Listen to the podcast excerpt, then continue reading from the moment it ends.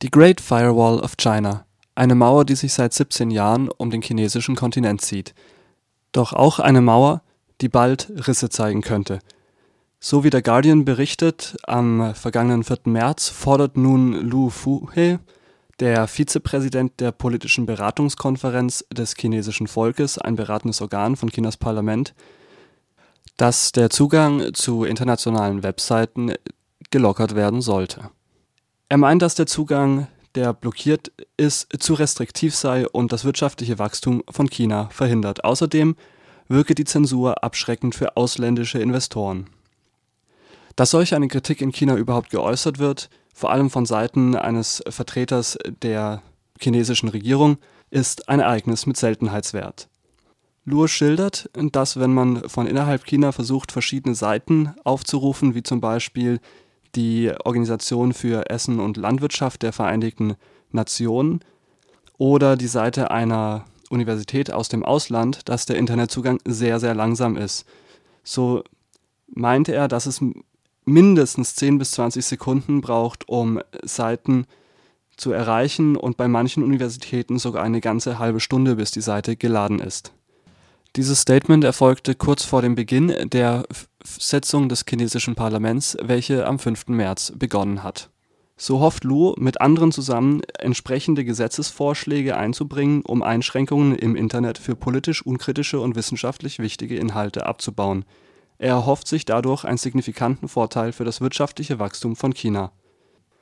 Der Umgang der chinesischen Regierung mit dem freien Zugriff zum Internet ist schon lange restriktiv. Wie wichtig jedoch das Internet ist, zeigen die derzeit grob 731 Millionen Internetnutzerinnen in China. Die Mehrheit der Chinesen nutzt mobile Geräte, um im Internet Unterhaltungsangebote zu nutzen sowie Nachrichten und E-Mails zu lesen und für Informationen zu suchen. Mit der Infrastruktur des weltweiten Internets ist China über zehn Knotenpunkte verbunden, die Infrastruktur selbst jedoch ist Eigentum der Regierung. So betreibt die Regierung die notwendige Technik für den Internetzugang und vermietet lediglich Bandbreite an Internetanbieter dies ermöglicht auch die Umsetzung einer starken Zensur. Im Bericht von 2016 zum Zustand der Netzfreiheit in der Welt von Freedom House zeigt es sich, dass die Netzfreiheit in der gesamten Welt zum sechsten Jahr in Folge weiter abnimmt. Schlusslicht dabei ist China mit einem Wert von 88 auf der hauseigenen Skala von 0 bis 100, wobei 100 der schlechteste Wert ist. Damit steht China sogar hinter Syrien und dem Iran. Dies ist die Folge der Politik der Information Security, die vom derzeitigen Präsident Xi Jinping praktiziert wird. Amnesty International notiert dazu, dass China die am größten verzeichnete Anzahl an verhafteten Journalisten und Netzaktivisten in der gesamten Welt aufweist. Die Zensur in China hat schon zu Dutzenden Verurteilungen geführt, was wiederum den rückwirkenden Effekt hat, dass immer mehr Nutzer und Nutzerinnen in China sich freiwillig selbst zensieren. Zu den Strafen berichtet Hauke Giro von Reporter ohne Grenzen. Es gibt eben ein neues Gesetz, was diese Verbreitung von angeblichen Gerüchten im Netz unter Strafe stellt. Besonders absurd ist, dass es eben greift ab, äh, wenn man sozusagen 500 Retweets bekommt, dann macht man sich eben strafbar. Oder wenn 5000 Leute eine bestimmte Botschaft gesehen haben, dann äh, würde eben auch eine Gefängnisstrafe von bis zu einem Jahr drohen. Das erste Opfer dieser neuen Gesetzgebung war ein 16-jähriger Junge in der Provinz Gansu, der eben geschrieben hatte darüber, dass Polizisten vor Ort den Tod einer Kioskbesitzerin nicht gut genug aufgeklärt hätten. Und da wurde er dann erstmal vorläufig festgenommen, nachdem das eben dann sehr weit geteilt wurde über die sozialen Medien. Um die Verbreitung von Informationen zu kontrollieren, sind auch mehrere internationale Nachrichtenportale in China gänzlich blockiert, sowie viele andere Webseiten.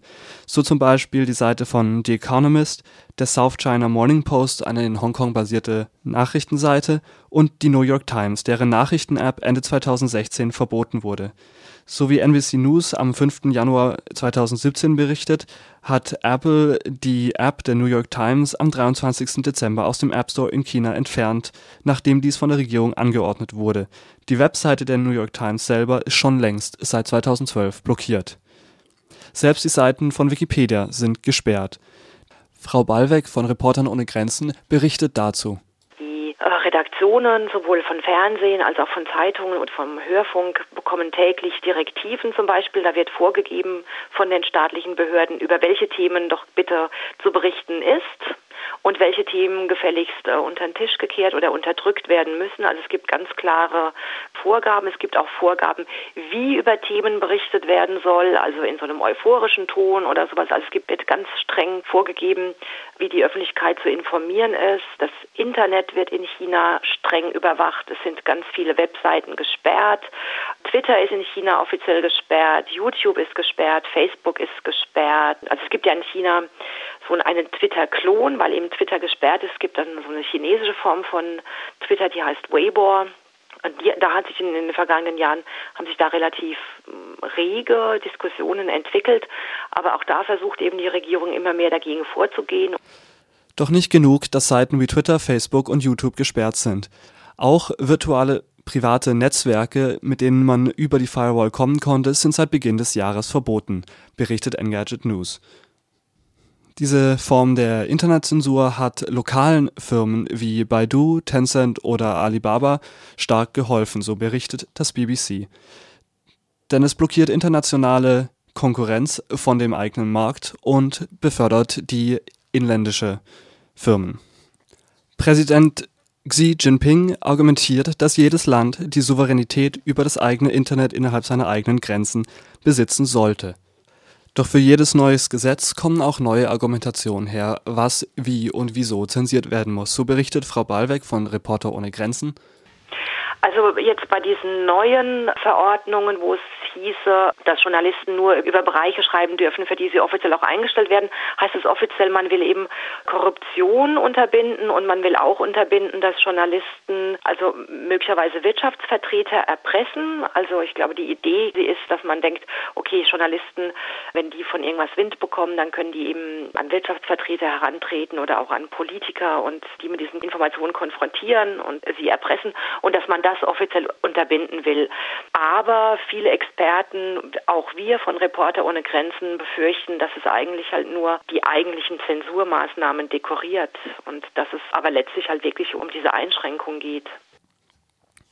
Gleichzeitig und im leichten Widerspruch dazu hat zu Beginn dieses Jahres der chinesische Präsident Xi Jinping die Globalisierung auf dem World Economic Forum in Davos in der Schweiz verteidigt, so berichtet Engadget News. Er meint, wir müssen unsere Bemühungen, die globale Vernetzung zu entwickeln, verstärken, um allen Ländern eine gemeinsame Vernetzung und geteilten Wohlstand zu ermöglichen. Protektionismus anzustreben, ist wie sich in einen dunklen Raum einzusperren. Während Wind und Regen draußen bleiben, bekommt man auch keine Luft und kein Licht.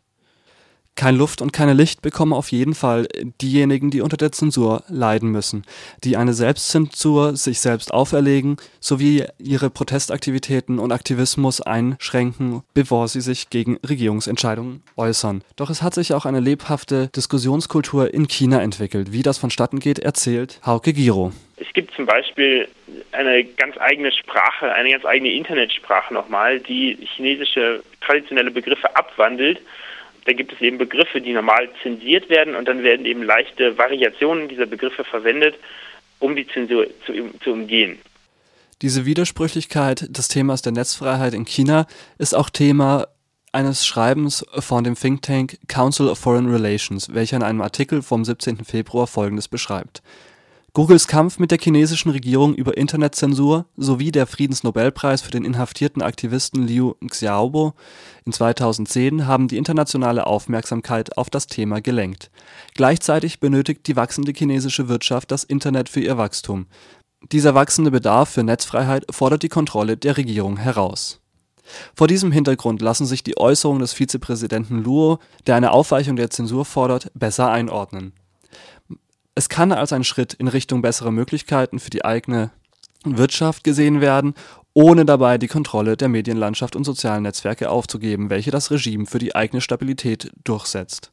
Selbst wenn Lewis sein Gesetzesvorhaben jedoch umsetzt und dieses durchbringen kann, dürften die Lockerungen nicht ausreichen, um eine Meinungsfreiheit im Internet zu ermöglichen.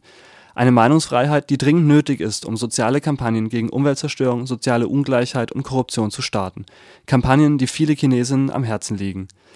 Denn Einige Menschen in China sehen Meinungsfreiheit nicht als abstraktes Ideal, so die Autorin Emily Parker, sondern als ein Mittel zum Zweck